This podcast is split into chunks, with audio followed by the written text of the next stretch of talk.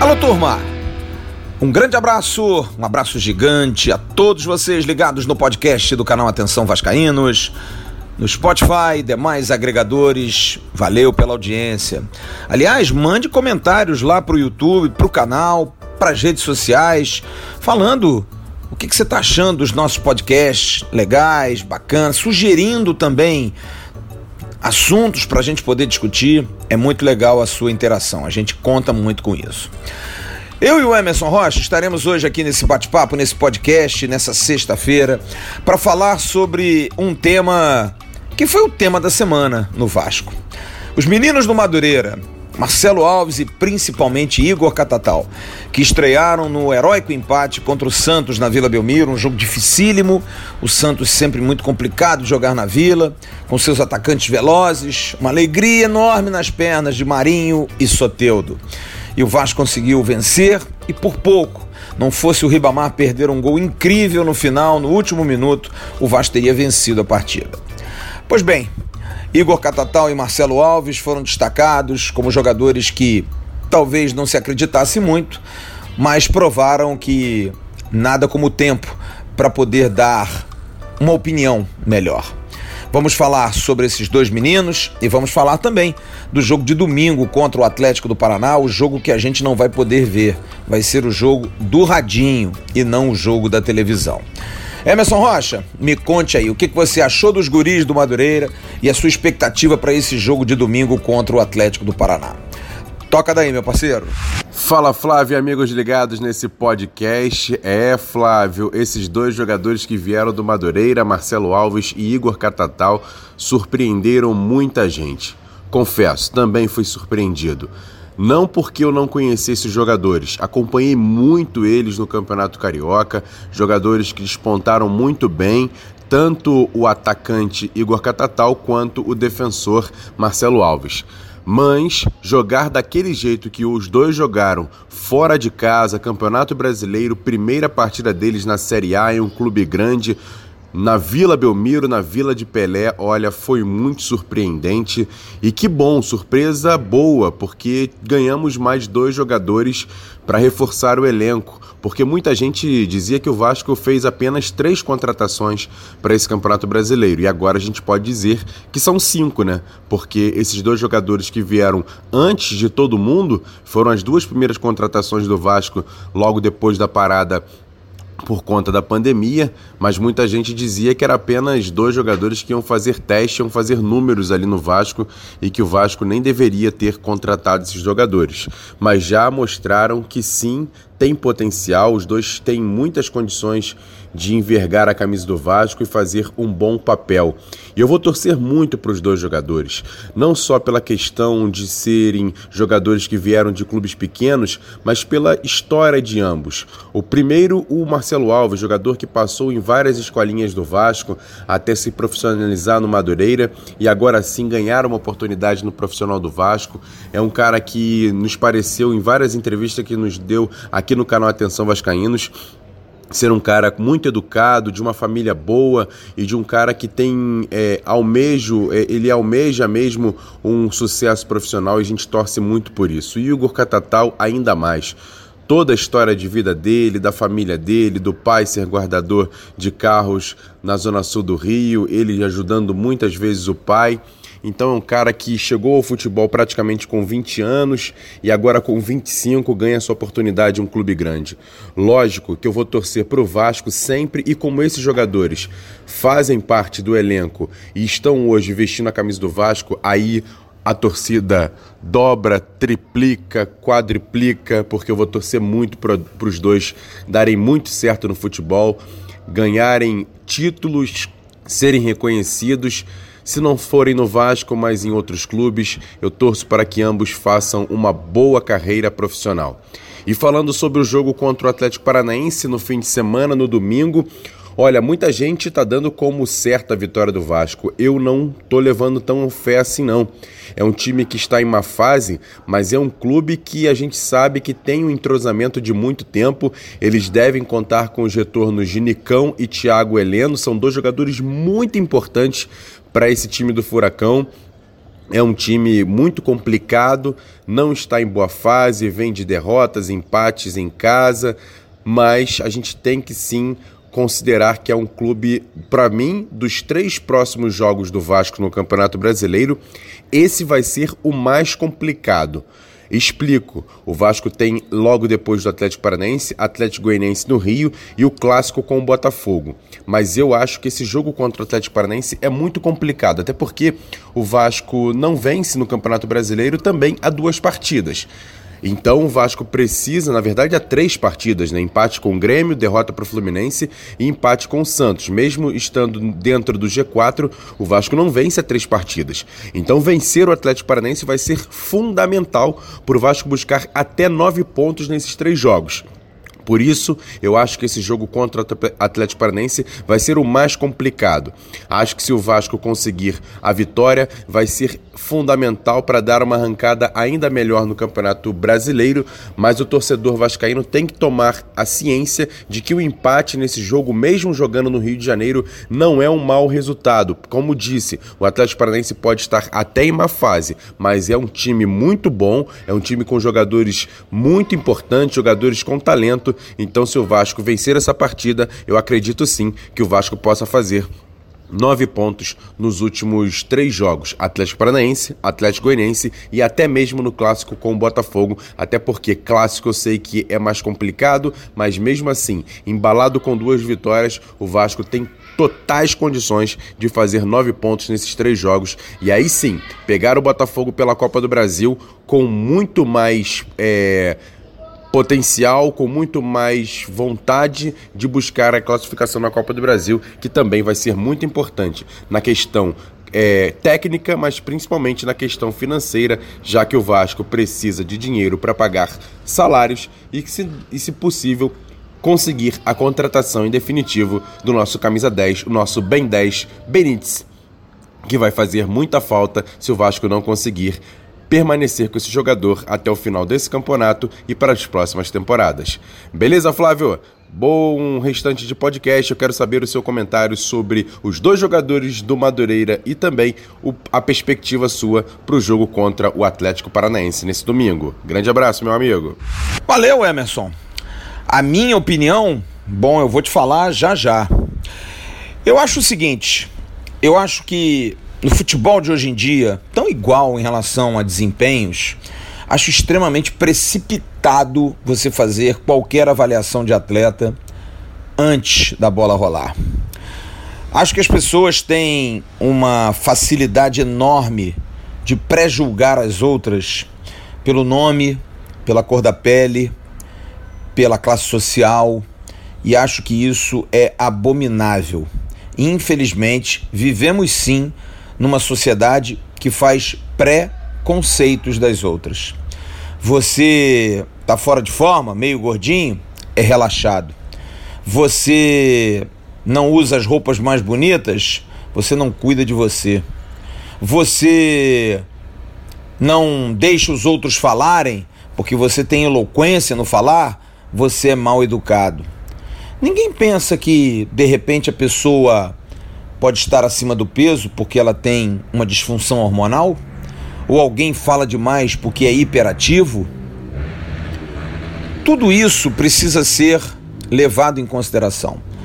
A gente prejulga demais as pessoas. Quando Marcelo Alves e Igor Catatal chegaram no Vasco, vieram porque, ah, o Zé do táxi, o José Luiz Moreira, vice-presidente de futebol, é amigo do Elias Duba. Esse esquema aí vem desde a época do Eurico. Amigo. Na verdade, existe uma relação.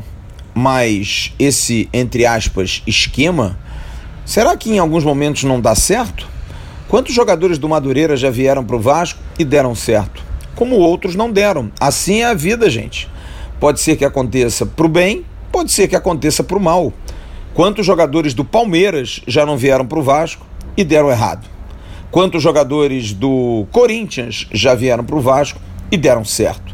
Não dá para julgar porque o jogador veio de um clube do subúrbio do Rio de Janeiro. Isso é pré-conceito.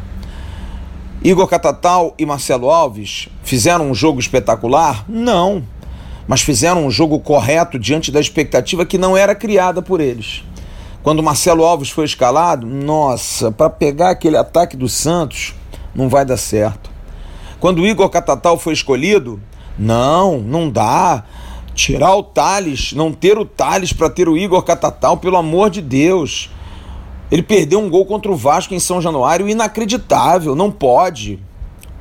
Para você que pensou assim, repense o seu modus operandi, a sua maneira de pensar, meu amigo. Futebol é dentro do campo, quatro linhas. São jogadores espetaculares? Não, longe de serem jogadores espetaculares. Mas a entrega de ambos, principalmente do Igor Catatal, atacante, que veio atrás marcar, que foi na frente, ganhou bola no alto com a sua boa impulsão, foi de comover. E acho que ambos vão ser muito úteis. Marcelo Alves tem uma concorrência na zaga, porque Miranda fez um partidaço, Ricardo Graça é muito bom, Leandro Castanho é muito bom, Ulisses é muito bom. Eu tiro aí o Erle, que é o jogador mais contestado e acho que é um jogador que não tem condição de vestir a camisa do Vasco. Mas os demais, todos vão brigar com Marcelo Alves. E Marcelo Alves bem aumenta a competitividade e, por consequência, o nível de atuação de todos eles. Todo mundo fica preocupado quando tem alguma sombra. Já o Igor Catatal pode brigar. Thales Magno não vem jogando bem, mas é muito talentoso, mas faz aquele lado esquerdo. Igor pode jogar do lado direito também, onde Vinícius é muito bom jogador, mas precisa de uma sombra. O Vasco precisa de jogadores velozes pelo lado do campo, jogadores fortes. Catatal tem muita altura, tem muita força física, características importantes. E me parece ser muito mais inteligente e habilidoso do que Ribamar, que é uma outra situação que as pessoas discutem. Eu sou um defensor. Acho que Ribamar, longe de ser um bom jogador. Tecnicamente é muito frágil, mas é um jogador de uma entrega comovente. Um jogador que luta, que briga e que, em momentos que pode, consegue fazer os gols. Não peça Ribamar para dominar uma bola e fazer um gol espetacular. Mas eu lembro daquele jogo com o Botafogo no passado, em São Januário, quando ele acertou um chute de fora da área inimaginável. Contra o Ceará, recebeu uma bola em profundidade de Carlinhos, cara a cara com o goleiro, teve categoria e calma e fez o gol. Como foi contra a Chapecoense ano passado, lá em Chapecó, bolinha por cima. Foi muito importante nesses momentos ou então trombando, como foi no jogo contra o Flamengo, no 4 a 4 quem não se lembra, ou então no pênalti sofrido no Campeonato Carioca do ano passado, que Maxi Lopes acabou fazendo o gol do Vasco. Tudo isso dá a condição de pensarmos que cada um tem uma importância no elenco. E é assim que o Vasco vai conseguindo fazer um início de campeonato brasileiro muito bom. Se vai brigar lá em cima e ser campeão, não sei, mas não vai fazer feio principalmente porque, volto a dizer, o Vasco tem uma comissão técnica preparada, estudada e que conhece cada um dos seus atletas, e isso é fundamental para um bom trabalho. Domingo pegamos o Atlético do Paraná, um adversário que não está bem no campeonato, obrigação vencer. Mas eu quero entender como vai ser o Vasco não reativo, um Vasco que propõe jogo, porque vai ser assim: o Atlético vai jogar atrás, vai jogar por uma bola, como vem os times jogarem fora de casa, mesmo sem torcida mas o Atlético do Paraná, qualquer pontinho para ele é importante porque ele não está bem na competição. O Vasco precisa jogar em cima, precisa marcar pressão, precisa marcar saída de bola, precisa induzir o adversário ao erro. O Atlético não tem nenhum super jogador, muito pelo contrário. Mas nesses jogos é que a gente vê se o time está preparado para brigar por coisas melhores. Contra esses adversários que vêm como franco atiradores. Acho que o caso do Atlético do Paraná é muito emblemático, como vai ser o Atlético Goianiense na próxima quarta-feira. Aliás, uma oportunidade ótima que o Vasco tem. Faz os três próximos jogos em casa. É verdade que o Botafogo é no Engenhão, é fora de casa pela tabela, mas é no Rio. O Vasco pode aí dar um salto muito grande, chegar a 20 pontos se conseguir três vitórias. Mas eu vou ficar quieto, não vou falar muito não, porque a gente tinha essa expectativa contra o Fluminense e acabou não acontecendo. Mas eu estou esperançoso, o Vasco tem as voltas de Thales, provavelmente do Leandro Castan e tem a volta do Bruno Gomes. Perdeu o Juninho, que fez um bom jogo, mas não é um jogador tão imprescindível assim. Não tem Ricardo Graça, mas tem Miranda, tem Marcelo Alves, não preocupa tanto. Acho que o Vasco vai montando o que ninguém se esperava, um elenco, jogadores dentro das suas posições. É o melhor elenco do Brasil? Não. Compare-o com o Flamengo, compare-o com o Palmeiras, compare-o com o Grêmio, compare-o com o Internacional. Talvez não seja igual a esses, e realmente não é. Mas tem algo que talvez nenhum desses tenha. Talvez o Internacional por ser líder. Espírito, vontade, coração, amor e esse time do Vasco precisa ser aplaudido de pé por tudo que passou em três anos. Um time que viveu problemas de salário, problemas de estrutura e que hoje tem, pelo menos, a certeza de retorno da direção em termos de pagamentos de salários e também estrutura física, porque o nosso CT está pronto para ser inaugurado e isso vai fazer uma enorme diferença no espírito dos atletas. Eu estou otimista. Acho que o trabalho é bom, tem muita coisa para rolar, mas o Vasco mostra algo que não mostra há muito tempo.